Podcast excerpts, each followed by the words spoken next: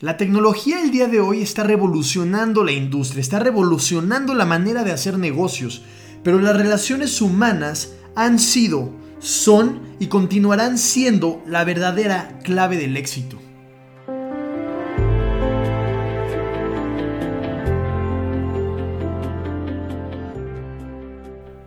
En el episodio anterior platicábamos de la importancia de tener claro y bien estructurado nuestro sistema de soporte, ese consejo directivo personal como yo le llamo. Es importante tener seleccionadas a esas personas, pero también un valor fundamental es el cómo nos desempeñamos con la gente, cómo están nuestras relaciones humanas. Stanley C. Allen dice, actualmente la persona más útil en el mundo es el que sabe llevarse bien con los demás, las relaciones humanas son la ciencia más importante de la vida. Y el día de hoy yo quiero compartir contigo una de las herramientas que a mí me funcionó y me ayudó a generar cambios impresionantes en mi vida. Además, hoy me sigue funcionando y estoy seguro que me seguirá favoreciendo durante el resto de mi vida y es el cómo relacionarnos mejor con las personas. A mis 24 años de edad, tuve la fortuna de certificarme a nivel internacional por Dale Carnegie and Associates y ahí es donde yo inicié mi carrera como trainer y como coach en todos estos temas relacionados con el desarrollo de las personas. Si te estás preguntando qué es eso, qué dijo, eso que suena como trabalenguas, pues es muy probable que ubiques de qué hablo si te hago referencia mejor con un libro que se llama Cómo ganar amigos e influir sobre las personas del autor Dale Carnegie. Este libro es un clásico de clásicos. Si ya lo leíste estarás de acuerdo conmigo y si no, pues te tengo una muy buena noticia porque hoy te voy a compartir un poquito de su esencia. Este libro, para que te des una idea del nivel de impacto que ha generado, sigue siendo de los best sellers a nivel mundial y fue el libro más vendido en el siglo pasado después de la Biblia. Imagínate eso. Y pues hoy quiero compartirte los nueve principios que recomienda Dale Carnegie para mejorar nuestras relaciones humanas. Fíjate muy bien. El primer principio dice, no critiques, no condenes ni te quejes. Este principio me encanta porque una vez en un programa que di, cuando mencioné este principio, no critiques, no condenes ni te quejes, una señora gritó, ¿y entonces de qué vamos a hablar? Nos encanta hacer todo lo contrario a lo que indica este principio. Y quiero platicarte algo que a mí me pasó.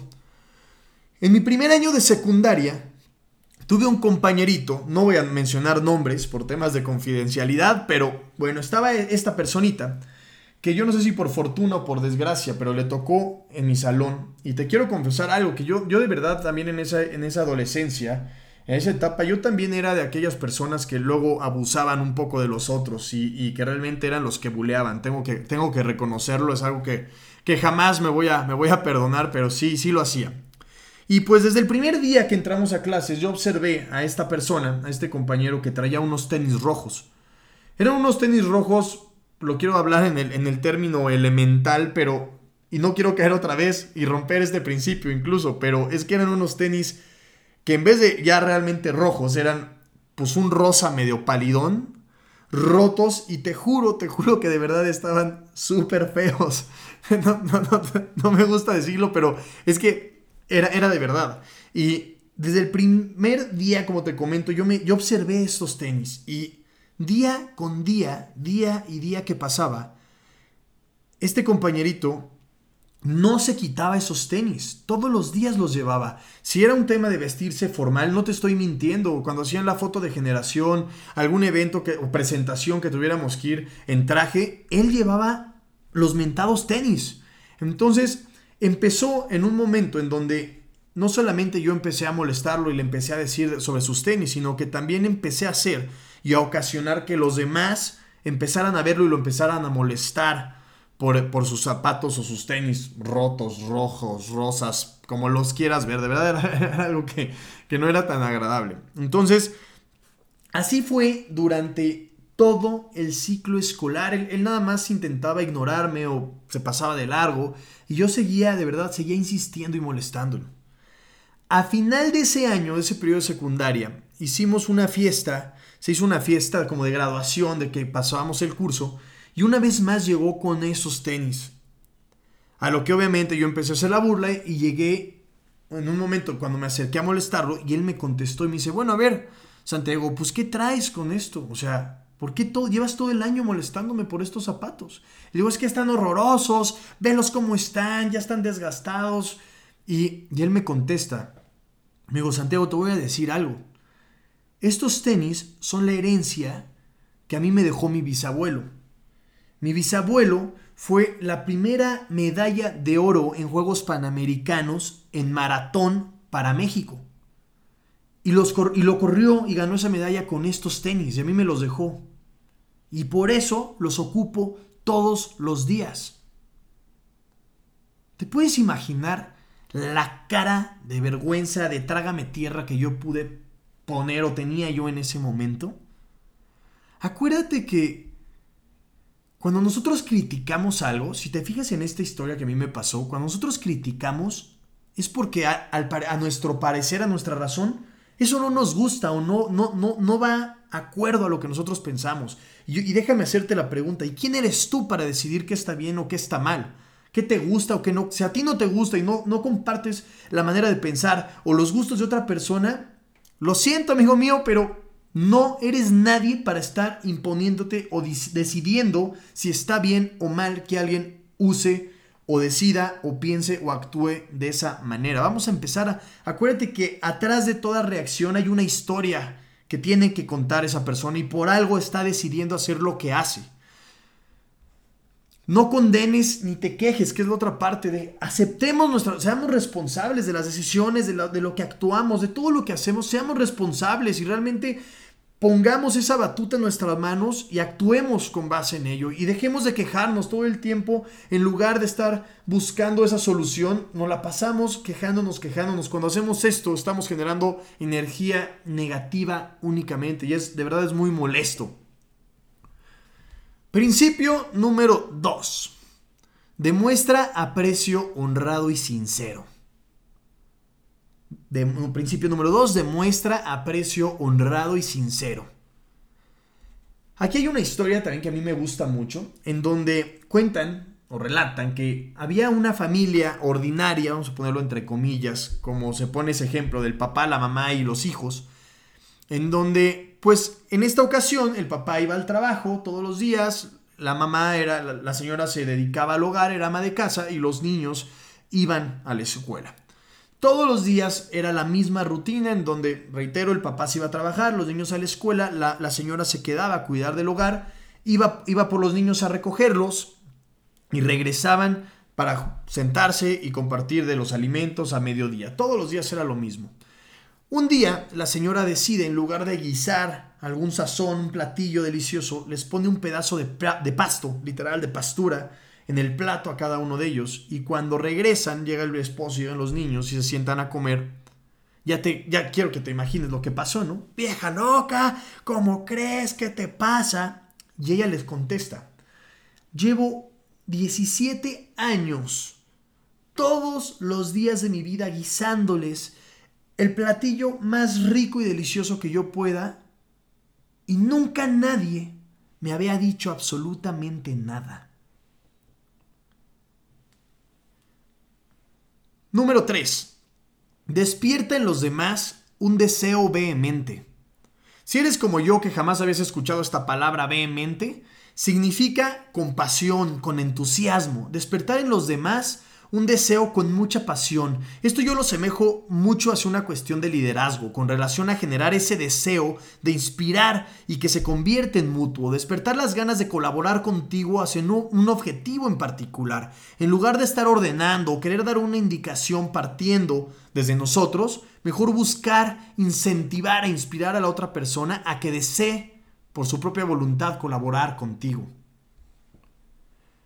Principio número 4 Interésate sinceramente en los demás. Trata de pensar en cómo puedes interesarte sinceramente en alguien. De verdad, te vas a dar cuenta que no conlleva a la mayor de las complicaciones. Aplicando acciones superelementales podemos hacer un gran cambio, pero que tiene, o sea, el secreto es que tiene que ser intencionado para, o sea, para que suceda realmente, y ahí es donde está el verdadero secreto de este principio, interesarnos sinceramente de una manera intencionada hacia los demás. Principio número 5, y pon mucha atención porque este principio de verdad es el más complejo de todos. El quinto principio es, sonríe.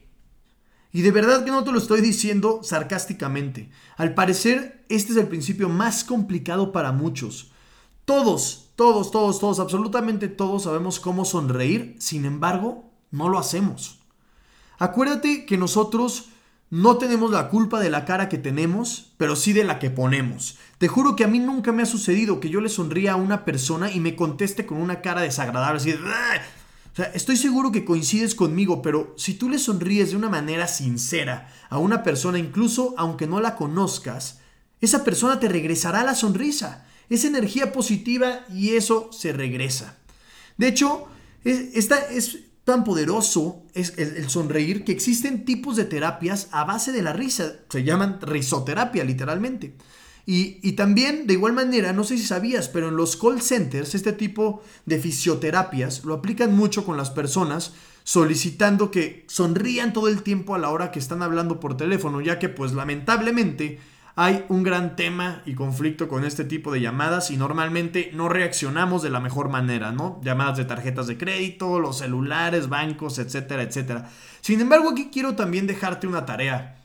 La próxima vez que recibas una llamada de estas, recuerda que la persona que te llama no tiene la culpa y tú no tienes por qué ¿Por qué ser grosero o reaccionar de una manera negativa con ella? Simplemente, así como tú y yo esa persona está buscando crecer y salir adelante y pues ella o él tienen ese empleo y es lo que les toca hacer. Vamos por lo menos a contestar también de igual manera con una sonrisa y tratemos de ser empáticos.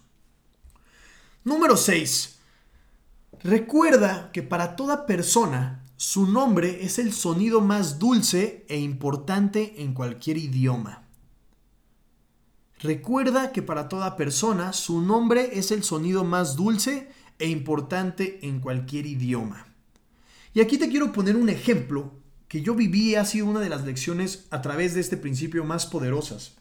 En ese entonces, cuando yo todavía trabajaba para, para esta compañía, para Dale Carnegie and Associates, estaba yo impartiendo un programa con una compañera que ella venía de una, de una ciudad de Estados Unidos y ella se llamaba, aquí sí voy a, con todo el cariño del mundo, por si me está escuchando, voy a mencionar, voy a contar su historia, voy a poner su nombre. Ella se llama Carrie pero su nombre se escribe con K. Estamos hablando K, A, R, I, E. O sea, caries, si lo pronunciamos en español, solamente con la letra K de inicio.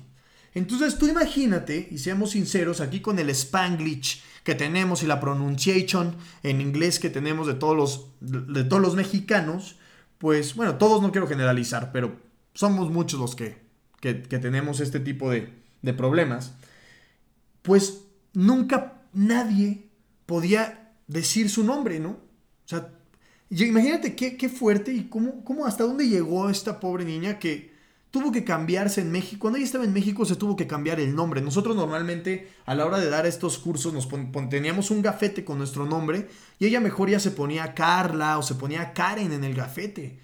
Con decirte que ni siquiera en el Starbucks le podían poner bien su nombre en el vaso. Hubo un día, después de varios años de colaborar juntos, en donde nos, nos tocó trabajar de, de, manera en conjunto, impartir un programa para padres de familia de una escuela. Y me acuerdo muy bien que estábamos al final ya despidiendo a la, gente para que saliera del auditorio. Y se acerca una señora, toma de las manos, la toma de las manos y, y le dice, muchas gracias, Kerry. Y automáticamente ella comenzó a llorar. Yo me volteé a verla y dije, ¿qué le pasa a esta vieja loca, no? O sea, si le están dando las gracias. Y ella se voltea y me dice, no, Santi, es que es la primera vez en cinco años que alguien pronuncia mi nombre como me lo dice mi mamá.